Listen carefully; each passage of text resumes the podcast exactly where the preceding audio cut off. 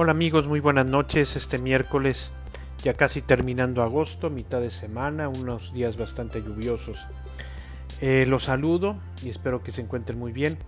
Y vamos a seguir platicando sobre las relaciones humanas, sobre el matrimonio. Vamos a dedicar este podcast otro más a hablar sobre el matrimonio. Y hablar del matrimonio, sabemos que, eh, y como lo había comentado, pues es para hablar muchísimo, es para dar cursos, es para para mucho. Digo, obviamente en tres podcasts abarcar muchas cosas sobre el matrimonio, pues es, es, complicado. La vez pasada, el podcast anterior, hablábamos sobre eh, eh, la importancia de por qué sí al matrimonio, de decir, de decir por qué sí, o dar razones por qué sí. Lo orienté mucho principalmente a los jóvenes, a los jóvenes novios, a los, a los eh, eh, recién casados, a los que estaban por casarse o a los que inclusive eh, que tenían dudas, ¿no? Me he encontrado muchos jóvenes que pues no creen en el matrimonio y, y por alguna pues mala experiencia, decepciones o malos testimonios quizá que han visto eh, en el matrimonio, ¿no? Se puede entender, pero, pero no se puede quizá eh, eh, eh, dar como un argumento válido para no optar por el matrimonio cuando se debe de optar por el matrimonio. Pero bueno, voy a seguir un poquito con estas reflexiones y quiero enfocarme muchísimo en el tema de matrimonio y trascendencia. o más bien me quiero, lo quiero encaminar por ahí, ¿no? Y sabemos y hemos dicho en otros momentos, en otros podcasts, cómo el ser humano está hecho para lo infinito cómo el ser humano está hecho para trascender esa felicidad que tanto ansía el corazón, pues va encaminada precisamente en la trascendencia, en lograr la, trascendencia. Somos hechos para ser felices eh, siempre, en esa cualidad espiritual que tiene el ser humano, somos hechos para ser felices siempre. Eh, y, en, ese sentido, pues el matrimonio, pues sí, juega un papel fundamental, juega un papel fundamental, precisamente porque eh, el matrimonio es un camino, es un medio para alcanzar la felicidad, bien vivido, ¿eh? Si se lleva con cuidado, si se le da la seriedad, el matrimonio no es un juego, ¿no? Y lo hemos eh, también comentado otra vez, el matrimonio no es un juego, ¿por qué no es un juego? Porque el amor no es un juego. El amor no es algo que hoy está y mañana no está. Yo difiero, con todo el respeto lo digo, y yo sé que a lo mejor la experiencia de, muchos pues es lo contrario quizá, pero yo difiero mucho eh, con esa canción de José José que decía que el amor acaba. No, yo creo que el amor no acaba, yo creo que el amor permanece para siempre, lo decía San Pablo en una de sus cartas. El amor permanece para siempre si la esencia del amor es, es Dios, eh, entonces pues Dios permanece para siempre y por lo tanto el amor también. Quizá nuestra percepción, quizá nuestra vivencia del amor, quizá eh, eh, nuestro espíritu de lucha es lo que se canse y a veces podemos pensar que el amor es lo que acaba. No, el amor no acaba, el amor está ahí siempre porque el amor es eterno, el amor está hecho para el infinito, solo el amor puede llenar el vacío infinito que tiene el ser humano y ahí el matrimonio juega un papel fundamental, porque para que exista el amor necesita haber otra persona. Claro que existe el amor propio, el amor a uno, pero para que se dé la plenitud del amor en un ser humano, que es un ser social, necesita de la existencia del otro. Y sabiendo que el otro no es perfecto, sabiendo que tú tampoco eres perfecto. Pero cuando hay dos que están luchando constantemente por alcanzar la felicidad del otro, eso va llenando constantemente, constantemente ese vacío eterno que solamente se puede llenar con un amor eterno. Y que me lleva el amor esponsal, me lleva al amor eterno de Dios. Eso es definitivo. O al amor de la eternidad, o como tú le quieras llamar, ¿no? Eh, entonces, eh, es muy importante entender esto. ¿Por qué el amor es, exclusivo? ¿Por qué el amor esponsal es exclusivo? Porque tú eres una persona que tiene una valía, que tiene un valor.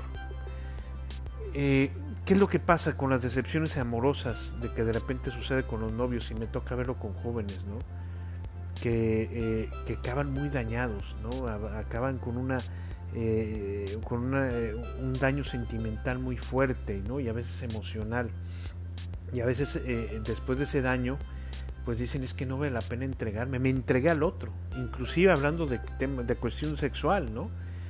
Antes de, ese compromiso, sin haber ese compromiso del matrimonio, pues, pues, la gente se entrega y demás y de pronto, resulta que este no era, resulta que me engañó, resulta que y entonces viene un, este, una decepción muy grande porque pues estamos buscando llenar ahí un vacío infinito con algo finito.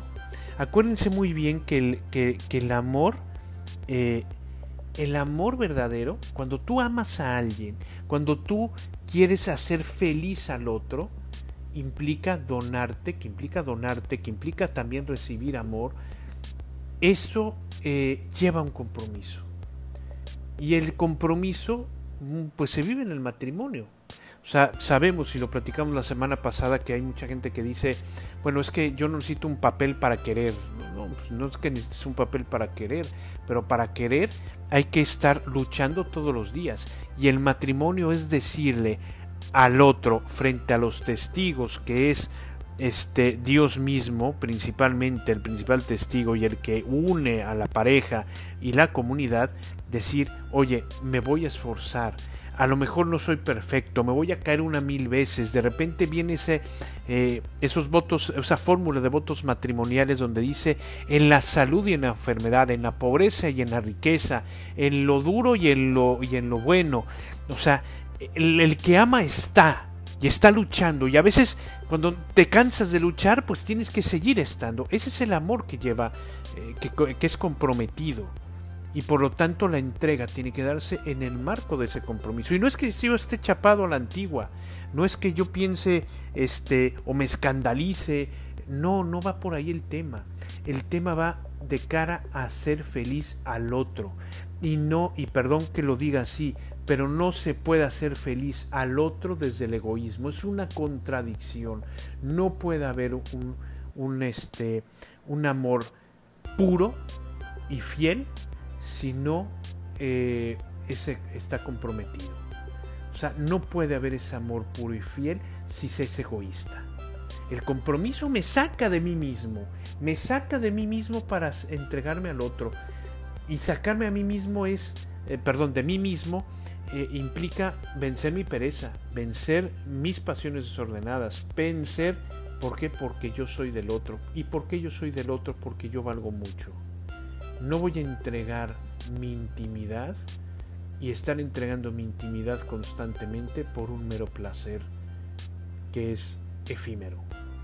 Lo entregaré o lo entrego con algo que me llena de una manera infinita que es el amor y que es el compromiso. Y ahí el matrimonio juega un papel fundamental o es el medio en donde, donde yo me puedo llenar. Qué hermoso es ver, también lo comentaba la vez pasada, eh, matrimonios que llevan 50, 60 años fieles. Y no quiere decir que no hayan tenido dificultades, y no quiere decir que no hayan tenido batallas y luchas. No. Seguramente tienen muchas cicatrices de muchas luchas pero han llegado a ser fieles, han llegado a la felicidad del uno al otro. De repente te encuentras y me ha tocado ver eh, gente que llega ya a una edad muy madura en matrimonio y cómo se muere uno y prácticamente atrás, del otro este, pues se va el otro. ¿Por qué? Pues porque eh, eh, estuvieron tan compenetrados que vamos, o sea, a veces se van juntos. Y, y eso implica eh, pues llegar a una meta en común. Es hermoso ver cómo en el matrimonio pues se tienen planes en común. Es hermoso ver cómo hay matrimonios que tienen proyectos en común y no es que uno esté separado del otro, sino que lo llevan a cabo juntos. Claro que hay momentos en el matrimonio en donde desde luego eh, eh, eh, la individualidad no se pierde y no se pierde pues el hecho de que una persona pues quiera hacer sus propias cosas sus propios proyectos claro que está bien pero es, es también es, es, también muy hermoso este también este pues encontrar matrimonios que tienen un proyecto en común por eso es muy importante la etapa del noviazgo, ya lo decíamos la vez pasada también y en la plática del noviazgo, en el podcast del noviazgo. El noviazgo me prepara esa entrega, me prepara ese compromiso. No tengamos miedo a esa palabra. Ahora, dentro de ese compromiso, pues implica la fidelidad. Y la, fidelidad es una lucha. Yo escuchaba he escuchado a un, a un buen eh, amigo sacerdote, conferencista de materia de familias, el padre Ángel Espinosa de los Monteros, que dice que no es cierto que el matrimonio sea para toda la vida. No, el matrimonio es una lucha de cada día. Y así, por medio de esa lucha de cada día, pues el matrimonio se hace, eh, se hace este, una, eh, una relación de por vida. Porque se lucha cada día, cada día. Miren, eh, y también se lo escuché yo al Padre Ángel varias veces, miren, los lazos de carne entre padres hijos son lazos que permanecen siempre, aunque de repente hay gente que se pelea y demás, pero son lazos que permanecen siempre. Mm, dice el Padre Ángel, ¿no? O sea, nunca has visto por ahí, ahí va mi ex hijo, ahí va mi ex eh, papá, ¿no? Pero si hemos escuchado, ahí va mi ex marido, ahí va mi ex mujer porque la lucha del matrimonio es todos los días. La fidelidad implica ese compromiso. Soy, te soy fiel porque te amo y porque quiero hacerte feliz. No perdamos de vista eso, que el amor implica buscar hacer feliz al otro. De verdad, créanmelo. Cuando haces la experiencia de vaciarte a ti mismo por hacer feliz al otro, va implícita tu felicidad. Pero de repente nos hemos, nos hemos encontrado en una sociedad que, es muy utilitarista. Y perdón que lo diga. ¿Y qué pasa también con la cuestión de pareja? Que también hemos caído en ese utilitarismo.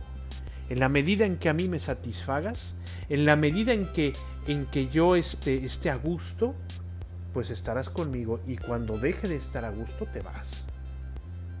Eso, perdón que lo diga así, pero es egoísmo puro. Es egoísmo puro.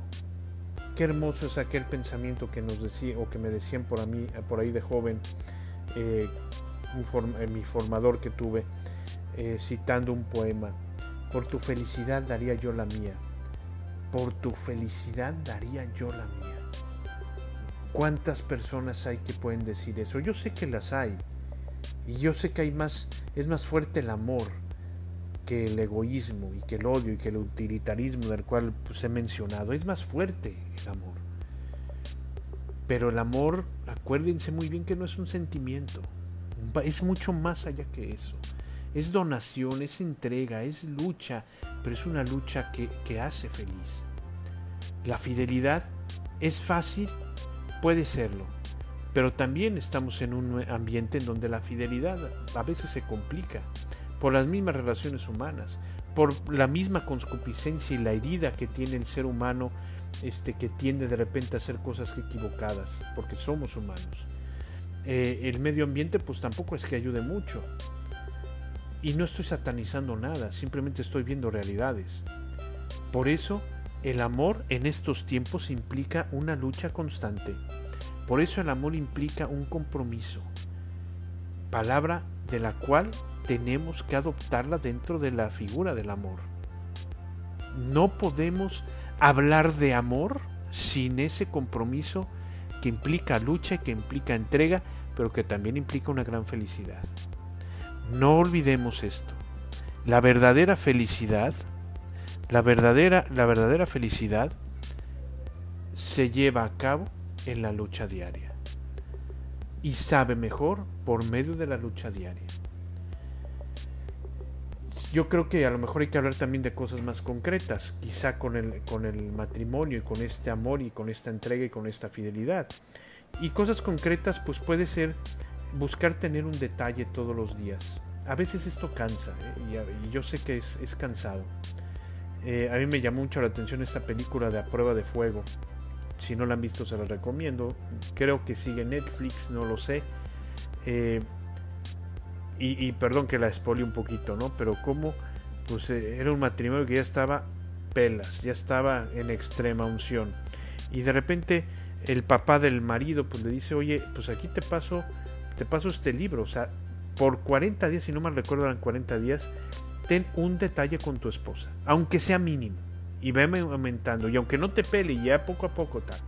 Y, y, de repente me acuerdo el primer día que le hace un café a la esposa y la esposa ni lo pela, ¿no? Y él hasta se enoja y tira el café y no sé qué. Y va haciendo todos los días un detalle, un detalle, aunque de repente ya perdió la cuenta y, y hizo más de los 40 días. Importante tener un detalle todos los días. Tener todos los días un gesto de cariño hacia la esposa. Platicar cómo te fue el día de hoy ¿qué hiciste? Yo sé que de repente uno llega cansado y más los hombres, ¿no? Y de repente, pues preguntarle a la mujer cómo te fue implica que empieza a hablar y hablar y hablar, ¿no? De repente. Pero siempre quedarnos el tiempo para escucharnos. Tener un día especial. Yo sé que ahora, ahora en este tiempo de pandemia es complicado, pero tener un día especial donde vean, vean una película, donde vayan a cenar o donde cenen ahí mismo en casa, que dejen un poquito a los hijos de lado cuando se pueda y tengan ese ese, ese rato ustedes, ¿no? Esas cosas van cultivando el amor. De verdad, tratar de hablar los problemas. A veces por no, por no querer enfrentar un problema, a veces no dice uno nada. Y, y, de repente se va haciendo un problema más grande, más grande si no se habla. Hay que hablarse con sinceridad. De repente hay, hay veces en que uno se enoja y la pareja se enoja, pero bueno, decía el Papa Francisco en, en Tuxtla Gutiérrez cuando vino a México, cuando tuvo el encuentro con las eh, familias, decía que eh, es importante contar con matrimonios fieles, a veces heridos por la lucha, a veces con cicatrices, a veces cansados, pero fieles y felices. Porque los problemas hay que afrontarlos constantemente. Los problemas hay que afrontarlos. Y siempre es importante ser sincero y hablar, ¿no?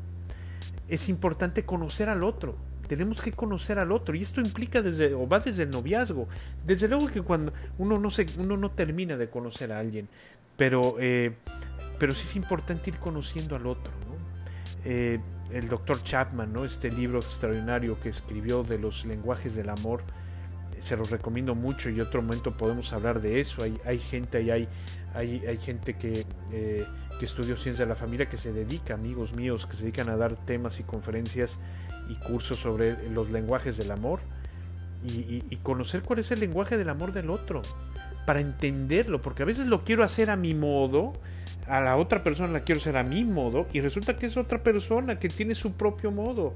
Entonces yo tengo que entender el modo del otro para poder para poder vivir este compromiso, esta fidelidad y esta donación y esta entrega y sobre todo en esos detalles de todos los días.